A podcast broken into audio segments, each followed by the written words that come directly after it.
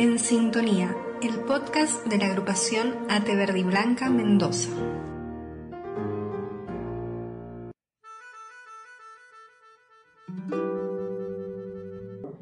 Buenos días, buenas tardes, buenas noches. Sean todos bienvenidos al podcast de Ate Verde y Blanca en Sintonía.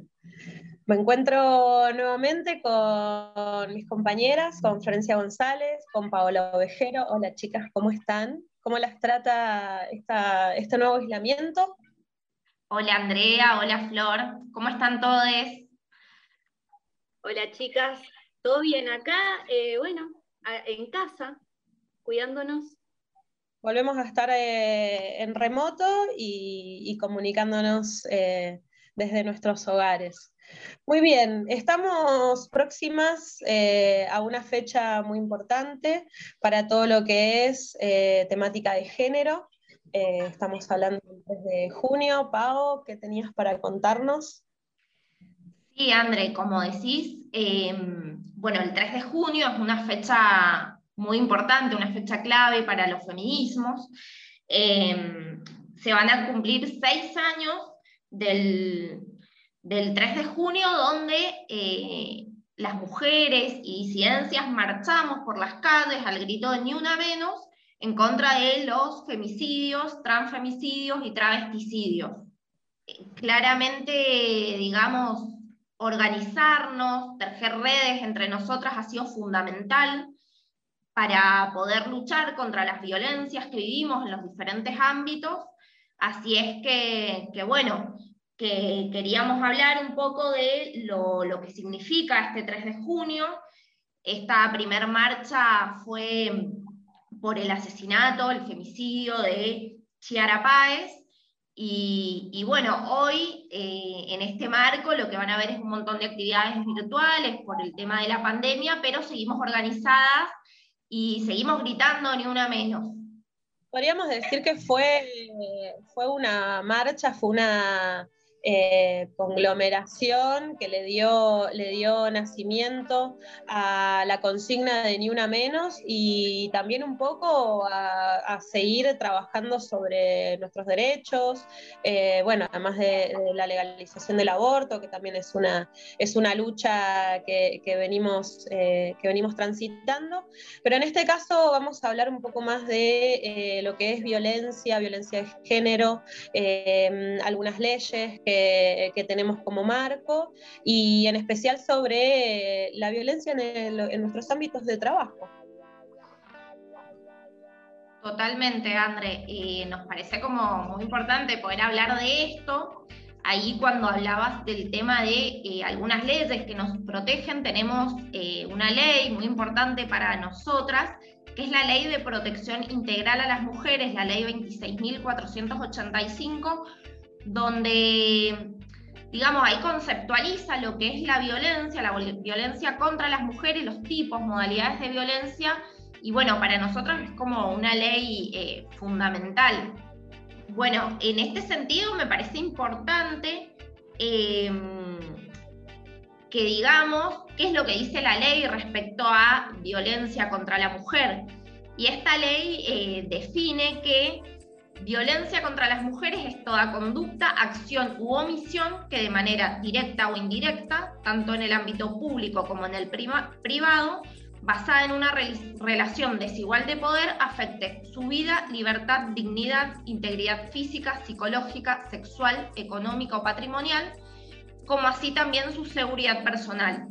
Quedan comprendidas las perpetradas también desde el Estado por sus agentes y se considera violencia indirecta toda conducta, acción, omisión, disposición, criterio o práctica discriminatoria que ponga a la mujer en desventaja con respecto al varón. Bueno, y la ley también menciona los tipos de violencia y las modalidades.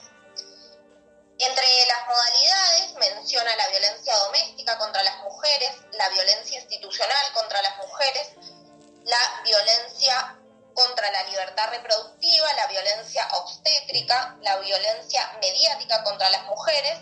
También eh, hoy se ha agregado lo que es la violencia política y menciona la violencia laboral contra las mujeres. ¿Cómo define a la violencia laboral contra las mujeres? Aquella que discrimina a las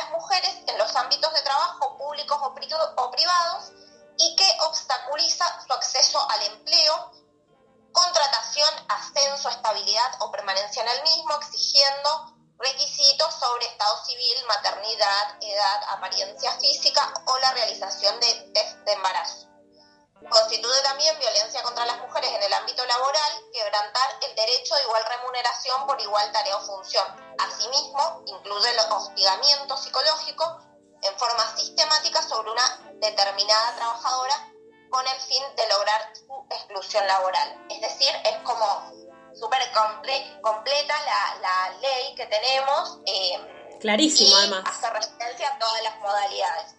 Bien contundente. En esto podemos eh, involucrar, digamos, en todos los ámbitos. Muchas veces la violencia se puede dar en varios al mismo tiempo. Por ejemplo, cuando la revictimización se produce desde, lo, desde el ámbito institucional de denuncia o en el vacío de un mecanismo que ampare, también es violencia institucional hacia la mujer, porque no, no, lo tiene complementado el organismo, digamos. ¿Qué otros marcos legales tenemos también? Y ahí en, en 2019, la OIT, que es la Organización Internacional del Trabajo, introdujo el convenio 190, que bueno, eh, propone lo mismo pero en el marco internacional, eh, brindando, ejerciendo sobre los países la, presión de, la adhesión, digamos. Argentina ratifica este convenio, lo incorpora o adapta para su ley.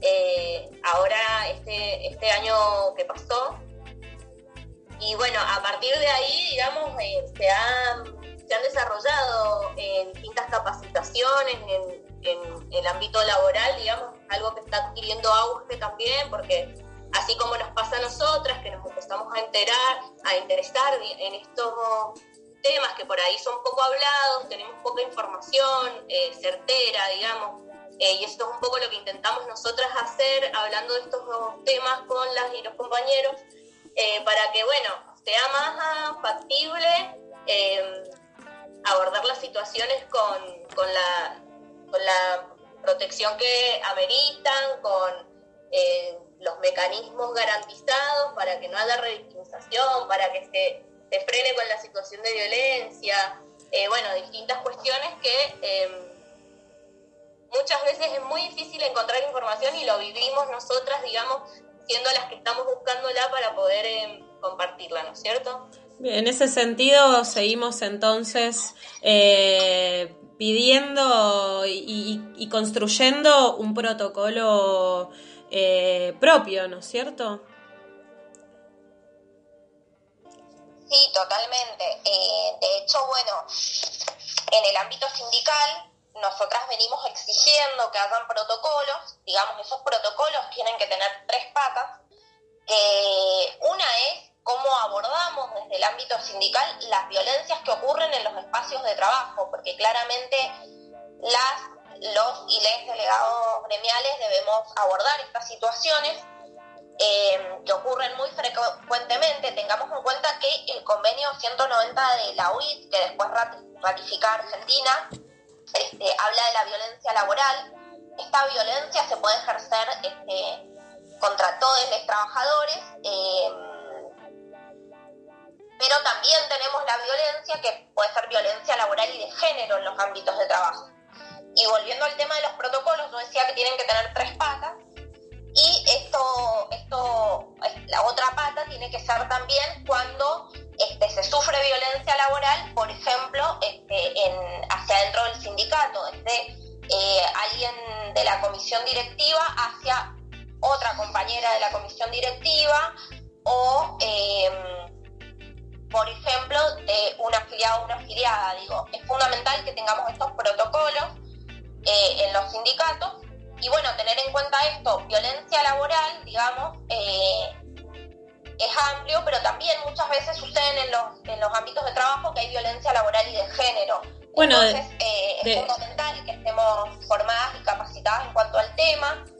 Luego de esta ratificación del convenio 190, Argentina ha venido haciendo acciones eh, de hecho, desde el Ministerio de Trabajo se ha armado una red territorial contra la violencia laboral, donde se están empezando a abordar desde todas las agencias territoriales estas situaciones. En principio hay asesoramiento y orientación, pero bueno, se va avanzando cada vez en un marco más amplio.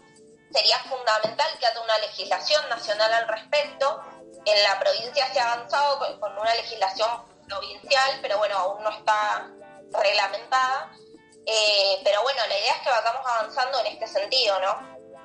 Bueno, de hecho, Pau, tenemos ejemplos bastante cercanos en tiempo de vulneración justamente de, estas, eh, de este marco legal, situaciones de violencia eh, denunciadas, ¿no es cierto? Sabemos el caso de las compañeras de Córdoba.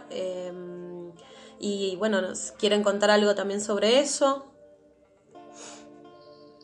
Sí, André, bueno, eh, venimos apoyando todas las compañeras de la Verde y Blanca, las y los compañeros, ¿no? Eh, a la lucha que están teniendo las compañeras de Córdoba, trabajadoras del Ministerio de la Mujer, del Polo de la Mujer, que, eh, digamos, venían viviendo situaciones de violencia laboral y, digamos, este, se despidieron cantidad de trabajadoras y hoy lo que están pidiendo y lo que se está exigiendo es su reincorporación, así que bueno, todo el apoyo para las compañeras de Córdoba en la lucha.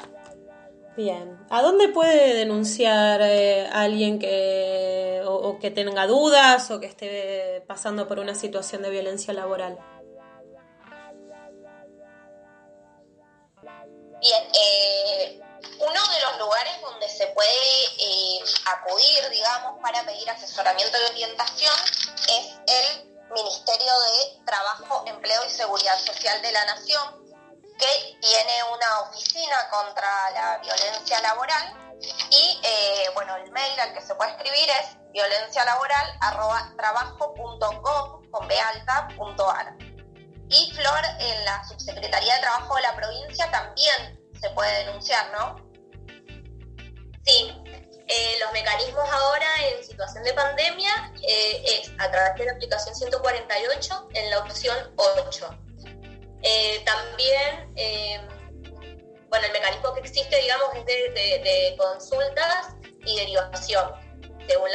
Quería aportar un dato, teniendo en cuenta que nos escuchan en Uruguay también, que Uruguay fue el primer país en ratificar el convenio 190 de la OIT, como dato curioso. Eh, bueno, entonces tenemos la Subsecretaría de Trabajo de la provincia, que es a donde se puede denunciar, eh, asesoramiento y orientación al Ministerio de Trabajo, Empleo y Seguridad Social de la Nación, y también siempre se puede acudir al sindicato correspondiente. O al delegado de tu sector, aunque no esté informado y no tenga los recursos, digamos que está como obligado y comprometido para así eh, buscarlos y ayudar. Bueno, súper importante entonces todo lo que es materia de capacitación y hablando de eso, también comentar un poco que estuvimos participando del primer encuentro nacional de mujeres dentro de, dentro de ATE Verde y Blanca, ¿no es cierto? Sí, encuentro feminista, federal, la verdad que muy lindo, muy interesante, eh, donde pudimos hacer una apuesta en común por regiones y luego con las compañeras y compañeros de todo el país. Y la verdad que ahí pudimos ver qué, qué reivindicaciones y qué demandas nos cruzan como trabajadoras a lo largo y a lo ancho de, de todo el país. Bueno, ahí debatimos sobre un poco tres ejes que tenían que ver con quienes resuelven sindicalmente las situaciones de las compañeras, eh, por qué es importante que nos sigamos organizando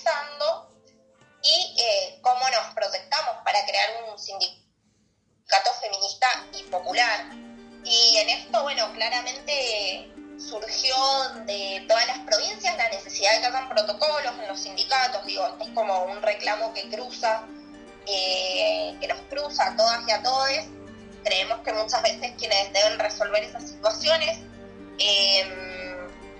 son quienes eh, ejercen la violencia. Digo, acá hablamos de delegadas, delegados gremiales, eh, que deben resolver las situaciones de violencia laboral, de género en los sectores de trabajo y, nos preguntamos, bueno, pero ¿qué pasa cuando el delegado, o por ejemplo la situación que tenemos acá en Mendoza, que el secretario general de ATE eh, tienen denuncias por violencia? Entonces, bueno, ahí es fundamental que haya un protocolo debatido por todas y todos los trabajadores inclusive quienes somos de otras agrupaciones debemos participar y debatir y tener acceso a esos protocolos este, para poder eh, dar una resolución a estas situaciones y que las compañeras no sigan siendo violentadas.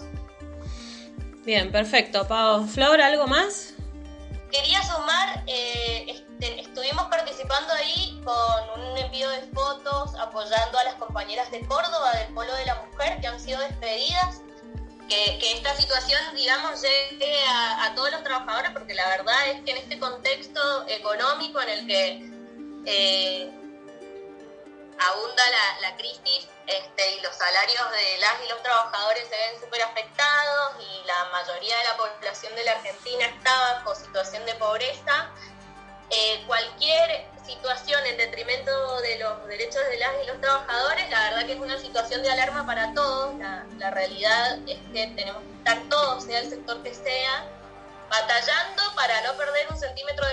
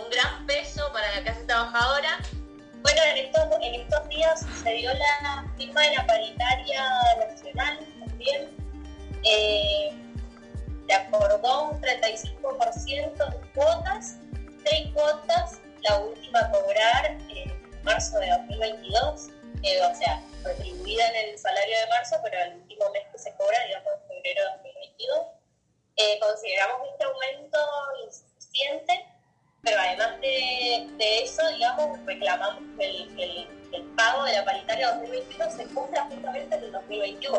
Eh, y bueno, como planteo es que se reduzcan las, cuotas a diciembre de este año y hay una cláusula, se definió una cláusula de revisión.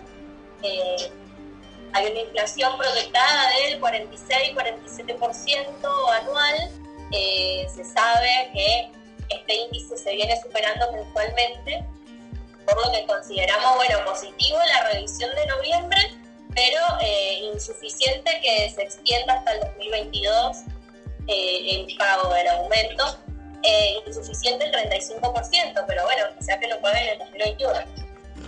también se acordó un aumento del 4% sobre las unidades retributivas, que es de lo que está compuesto el salario, eh, así que este 4% de aumento iría, digamos, eh, directo al salario eh, que se tiene en cuenta, el salario básico, la dedicación funcional y otro ítem más, más que ahora no, recuerdo, pero esos son los que componen, digamos, nuestro salario para jubilar. Así que este 4% que iría ahí al básico también es muy insuficiente, digamos, podría impactar un porcentaje más alto de la paritaria sobre esos ítems. Bueno, también se firmó una acta complementaria entre ATE y el empleador, eh, planteando algunas cuestiones sobre los pasos a planta, los conjuntos de los que eh, el gobierno recientemente sacó el anuncio de la, la publicación de la cantidad de vacantes. Por lo pronto, por ejemplo, en el Ministerio de Desarrollo Social de la Nación, las vacantes para categoría B son 17 eh, y las vacantes para categoría C, que sería profesional, y para categoría D, eh, más técnica administrativa, de 350 y pico por ahí, ¿no? Estamos hablando de eh, más o menos 800 cargos del Ministerio de Desarrollo Social de la Nación. lo que se tiene que discutir ahora es los perfiles de, de estas vacantes en este sentido, digamos, lo que, lo que vemos es eh, que hasta ahora la cantidad de, vacantes no resuelve la situación de precarización de los nacionales en absoluto. Nosotros tenemos personas que tienen 27 años en el estado de antigüedad y todos los años tienen que firmar su... Eh, no existe un mecanismo de pase eh, que considere la antigüedad. Y muchas veces en concursos anteriores por cuestiones que hacen al perfil de la categoría concursal, que no expresan la realidad territorial, eh, muchos compañeros para concursar una planta permanente tienen que resignar sueldo, tienen que resignar eh, categoría, antigüedad, un montón de cosas que significan dinero en el sueldo. Entonces muchas veces no conviene concursar. Eh, en ese sentido, consideramos que, que, si se vuelve a avanzar de la misma manera que se hizo en años anteriores con los concursos, entonces vamos a estar en un total fracaso de esta política, porque primero que nada deberíamos pasar a planta permanente por el solo hecho de tener tantos años en el Estado. Eh, eso ya conforma la idoneidad que tenemos para estar laburando ahí y no tenemos por qué andar, digamos, concursando nada. Pero bueno, se acepta la, modalidad de, concurso porque es la que está establecida en nuestro convenio colectivo de trabajo. Eh, cosas que igual podrían rediscutirse también de nuestro convenio colectivo de trabajo. Entonces, si nuestro convenio nos queda chico, hay que rediscutirlo, digamos. Eh, sí, totalmente. Es una, es una buena propuesta y estamos en, en, una situación donde tenemos una paritaria que pasa por la licuadora y eh, un llamado de pases a planta, que sería una buena noticia, pero que, como decís vos, Flor, parecería que, que queda chico. Pau, ¿qué decís?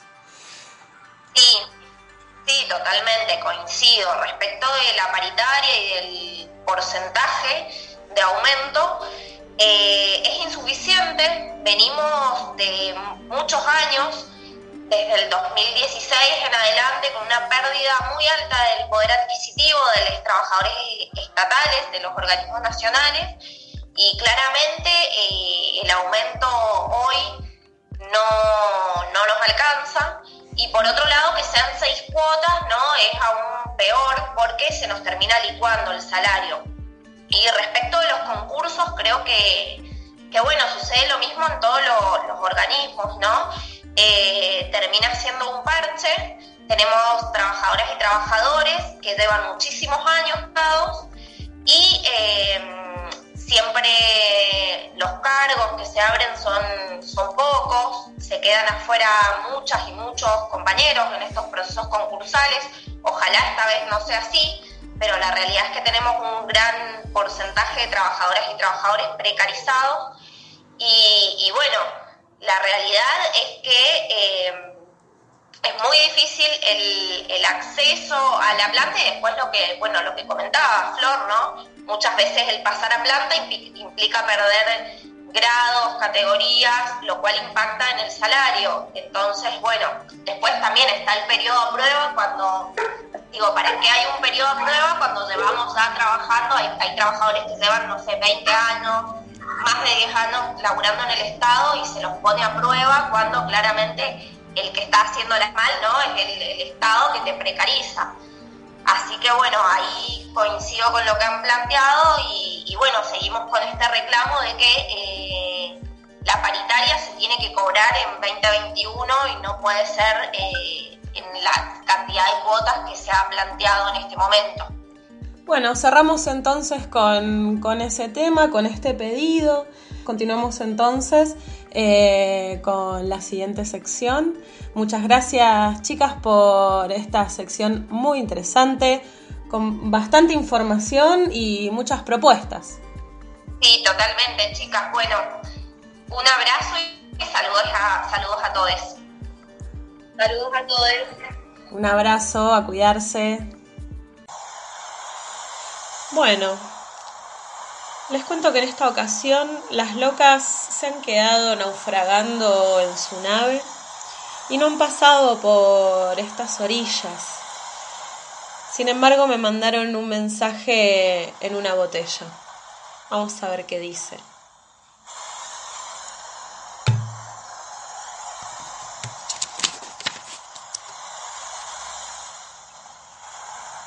Mis nervios están locos en las venas. La sangre hierve, líquido de fuego salta a mis labios donde finge luego la alegría de todas las verbenas. Tengo deseos de reír, las penas que de donar la voluntad no alego. Hoy conmigo no juegan, y yo juego con la tristeza azul de que están llenas. El mundo late, toda su armonía la siento tan vibrante que hago mía cuando escancio en su trova de hechicera. Es que abrí la ventana hace un momento y en las olas finísimas del viento me ha traído su sol la primavera. Vida, de Alfonsina Storni. Alfonsina cumplió años el pasado 29 de mayo. Ahora entiendo todo. Se habrán quedado festejando. Bueno, voy a seguir caminando por la playa. Hasta la próxima. Capítulo 2 Niñez y deseo propio.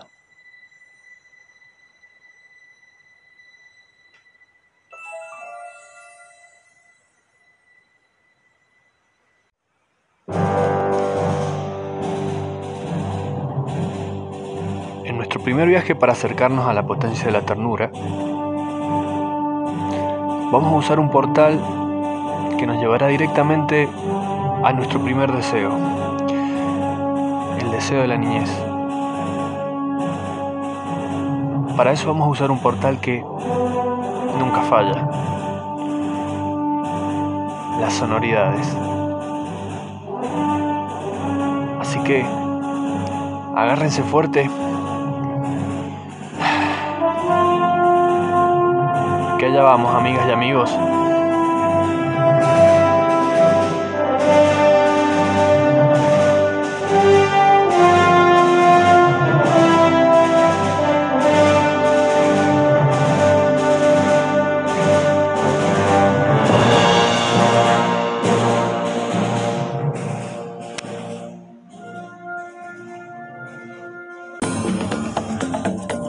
Portal Sonoridades Niñatas.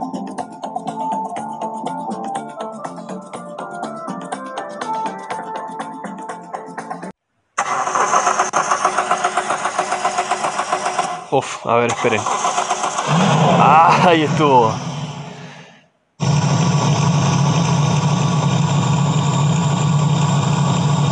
Bien.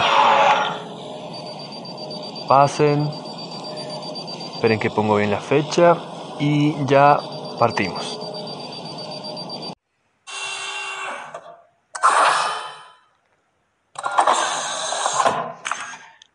Perfecto.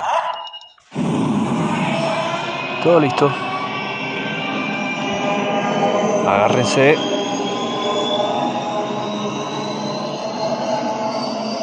Con lo que tengan a mano.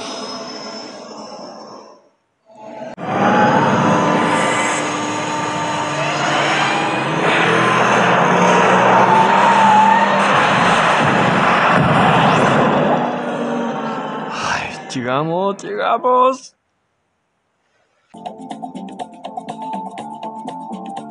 Bienvenidos, amigues. No les pienso decir en qué año estamos. Simplemente disfruten de estas sonoridades y si no, piénsenlo como portales desde sus propias anécdotas.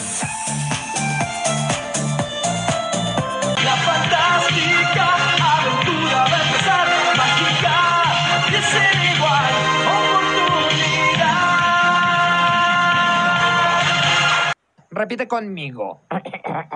Hakuna Matata. ¿Qué? Hakuna Matata. No te angusties. Hakuna Matata. Una forma de ser.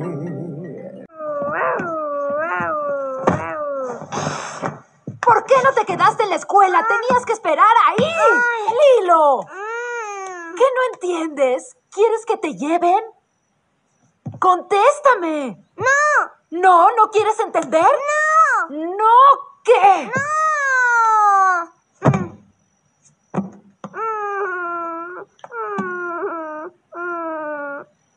Ah, eres una amenaza. Entonces véndeme y cómprate un conejo.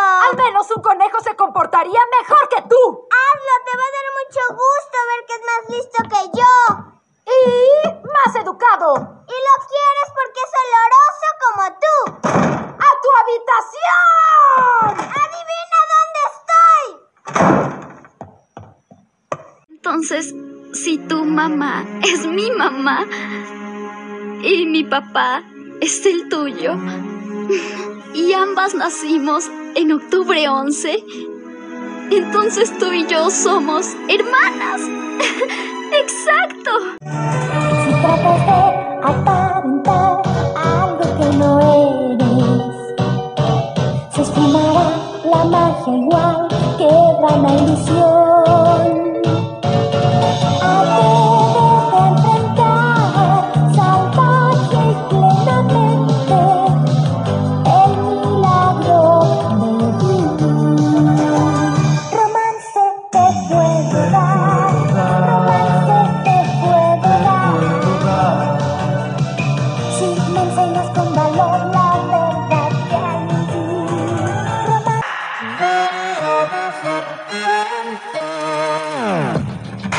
María Rilke, nuestra verdadera patria es la infancia.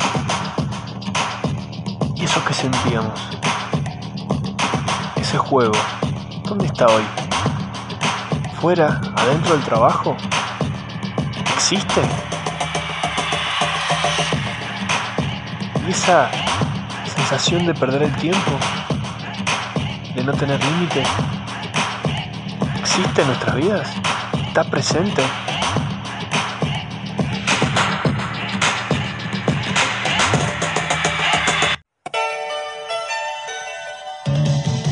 Bueno, amigues, eso ha sido todo por hoy. Espero que hayan podido viajar. Nos vemos la próxima.